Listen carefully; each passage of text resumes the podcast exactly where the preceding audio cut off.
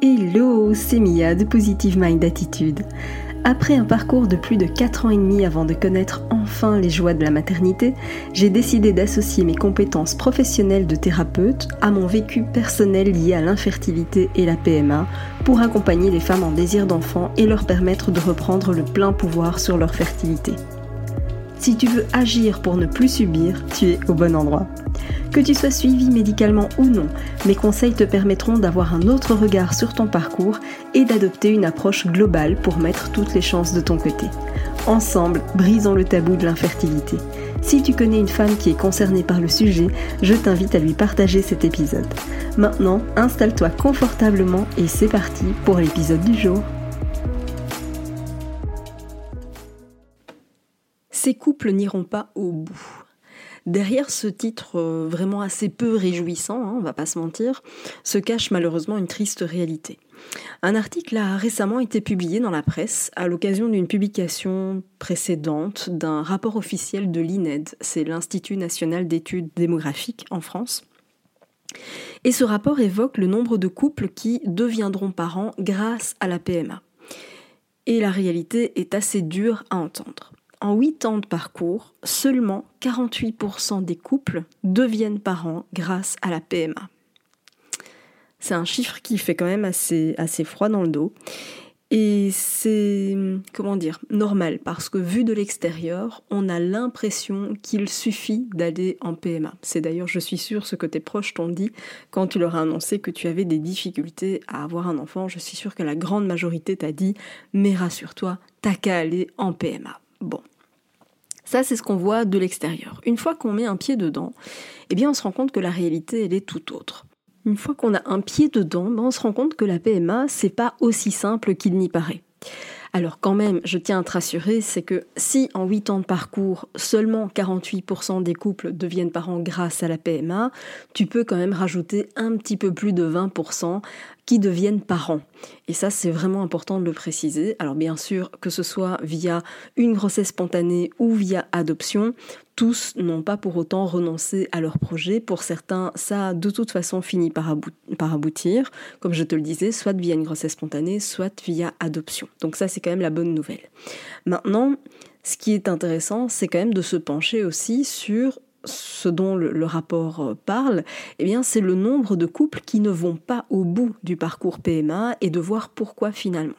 Alors, d'un point de vue statistique, purement, vraiment purement statistique, euh, et statistique d'ailleurs plus que préoccupante, euh, je voudrais qu'on décortique un petit peu tout ça. Donc, dans ces stats, on va considérer que 27% des couples décident d'arrêter la PMA après la première tentative. Donc je ne sais pas si tu te rends compte, mais vraiment, il y a près de 30% des couples qui décident d'arrêter la PMA après la première tentative, après la première FIV, d'accord? Donc c'est vraiment un pourcentage très élevé. Deuxième pourcentage, 34% des couples décident d'arrêter la PMA après la deuxième fécondation in vitro. Et 42% des couples décident d'arrêter après la troisième tentative de fécondation in vitro. Moi, enfin je sais pas comment toi tu le perçois, mais moi vraiment ces chiffres me font froid dans le dos. Ces chiffres me font froid dans le dos pour la simple et bonne raison que je me demande finalement, enfin je me demande pas parce que j'ai évidemment une grosse partie de la, réponse, mais ça m'interpelle toujours de me dire que ces personnes-là arrêtent avant d'avoir épuisé toutes les tentatives qui sont remboursées ou d'avoir atteint la limite d'âge, tu vois c'est vraiment intéressant de, se questionner sur le pourquoi de, ces arrêts, alors que finalement, ces couples ont encore droit à des tentatives remboursées, ou ils ont encore droit à des... Euh, en fonction de leur âge, ils sont encore dans les clous que pour pouvoir essayer quelque chose. Et ces personnes-là décident d'arrêter. Alors c'est intéressant quand même de se demander pourquoi ces personnes décident d'arrêter la PMA.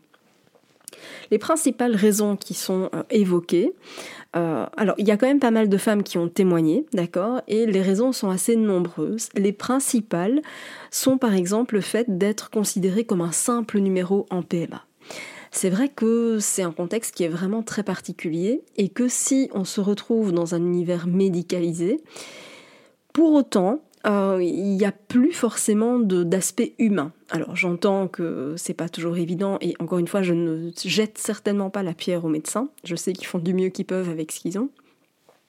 Mais ça devient difficile de faire preuve d'un peu d'humanité quand on, doit euh, traiter 40 ou 50 patientes sur, sur un laps de temps assez court finalement, et, c'est même sur une journée ou sur une matinée, parce que les, rendez-vous sont plus que express. Donc c'est vrai que se sentir considéré comme un simple numéro, ça n'aide pas à avoir confiance dans le corps médical, ça n'aide pas à avoir confiance dans le processus. La deuxième principale raison, c'est le fait de se sentir humilié, infantilisé et parfois même brutalisé par le corps médical. Et ça, vraiment, c'est un truc sur lequel on n'aura jamais fini d'en parler. Évidemment qu'il y a des médecins qui sont juste extraordinaires, qu'il y a des médecins qui font euh, du mieux qu'ils peuvent, qui font preuve d'une humanité euh, voilà, merveilleuse, le, plus possible. Et puis, ben, il y a les autres. Il y a les autres qui violentent, il y a les autres qui violentent à la fois physiquement dans la manière de manipuler, mais aussi verbalement dans, dans la manière de répondre aux questions, de s'adresser aux patientes, etc. C'est vraiment, vraiment inacceptable, c'est insupportable et il ne faut surtout pas hésiter à les dénoncer parce que non, ce n'est pas tolérable. Tu n'as pas à tolérer ce type de comportement. Mais voilà, force est de constater que c'est une raison importante euh, qui fait qu'on en arrive à arrêter un parcours PMA. La troisième raison, et, pas des moindres finalement, c'est que le couple ne résiste pas à la difficulté du parcours. On va pas se mentir, la PMA, c'est pas un parcours de santé.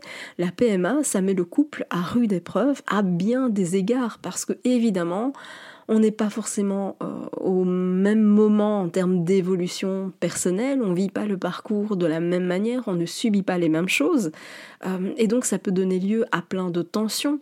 Euh, d'un point de vue purement sexuel, on a des rapports qui sont plus dans un, un objectif de reproduction plutôt que juste par plaisir, et donc on, en arrive à avoir un sexe utile. Euh, ça met des tensions si pour une raison X ou Y, eh bien c'est pas le bon moment, euh, l'un ou l'autre doit s'absenter peut-être pour le travail et ça tombe pile poil dans la période d'ovulation potentielle, etc. Tout est calculé, mesuré, millimétré, et finalement on oublie de continuer à partager d'autres choses, et le couple tourne plus autour de ce désir d'enfant qui ne se concrétise pas plutôt que autour du couple lui-même. Et donc évidemment, il y a des couples qui ne vont pas résister à la difficulté de ce parcours, on va pas se mentir. Et enfin, la raison qui est vraiment la plus fréquente, c'est de cumuler en vain les tentatives ou d'enchaîner les arrêts de grossesse à répétition. Alors ça, vraiment, c'est pour moi une, raison qui ne devrait pas exister. Quand je vois que c'est parce qu'on cumule les échecs c'est parce qu'on cumule les, tentatives qui n'aboutissent pas qu'on se met à arrêter. Je trouve ça dommage, surtout quand on voit les, statistiques.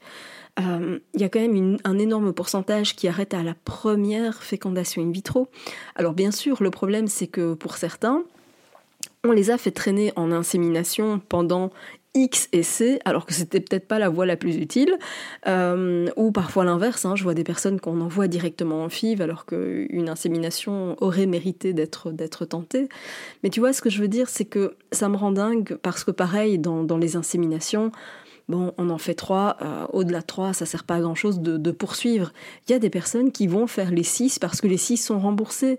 Et résultat, quand elles arrivent en FIV, bah, et que la FIV n'aboutit pas, mais en réalité, c'est pas leur premier échec, c'est leur septième, parce qu'elles ont déjà tenté les six inséminations qui n'ont pas fonctionné, et que la FIV n'a pas fonctionné non plus. et donc c'est émotionnellement hyper compliqué à encaisser. Et c'est ce qui me rend dingue parce que c'est la raison la plus fréquente, alors qu'en réalité c'est une raison sur laquelle on ne devrait même pas tergiverser. C'est en ayant une approche qui est beaucoup plus globale, qui prend en compte les émotions, qui permet aux femmes aussi, alors je dis aux femmes et bien sûr aux hommes, d'agir en parallèle à tout ça, on peut considérablement augmenter ses chances de succès. Et donc ça vraiment c'est un truc qui me rend dingue, c'est de voir que c'est la raison la plus fréquente.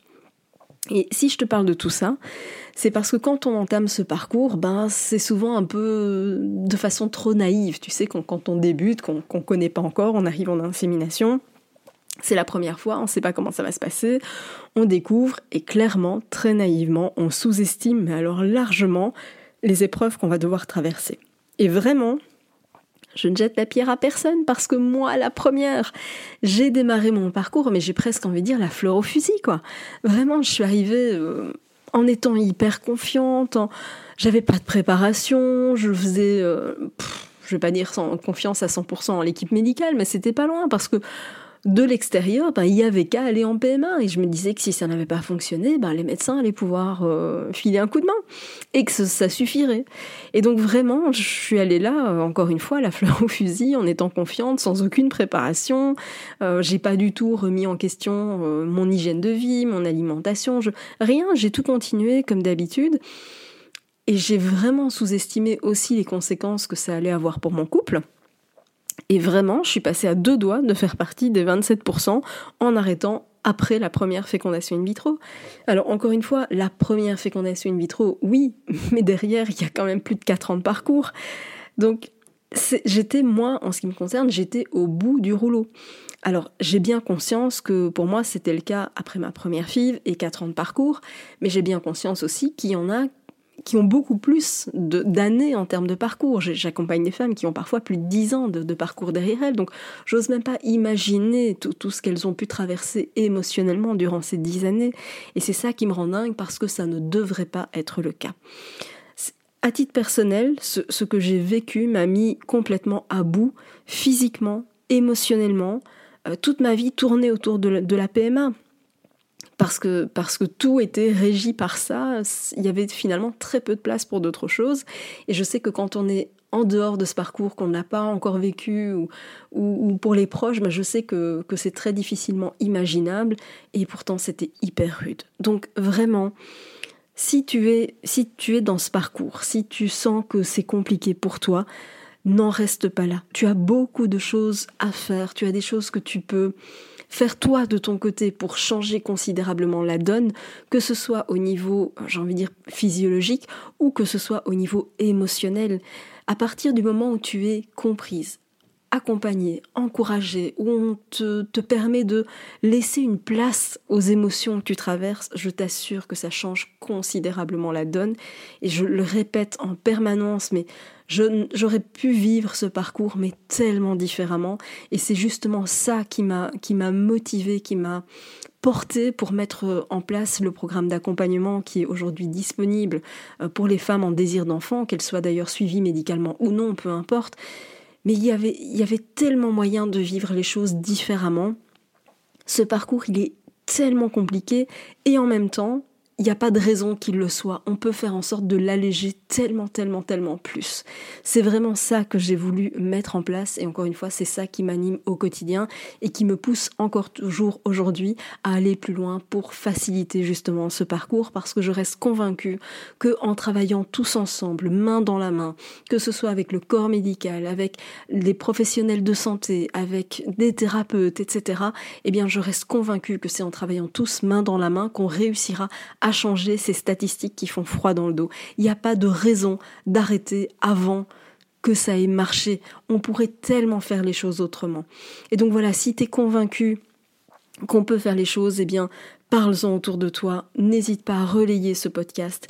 Si tu es toi-même dans ce parcours et que tu as deux doigts d'arrêter, et que tu te dis je peux pas continuer comme ça parce que tu enchaînes les échecs, eh bien stop, pose-toi quelques instants, rejoins le programme d'accompagnement et je t'assure que tu vas découvrir qu'il y a une toute autre façon de vivre les choses en étant beaucoup plus entouré et je t'assure que ça change tout. Merci d'avoir écouté cet épisode jusqu'au bout. Si tu veux aller plus loin et bénéficier de plus de conseils, télécharge maintenant mon guide offert sur positivemindattitude.fr.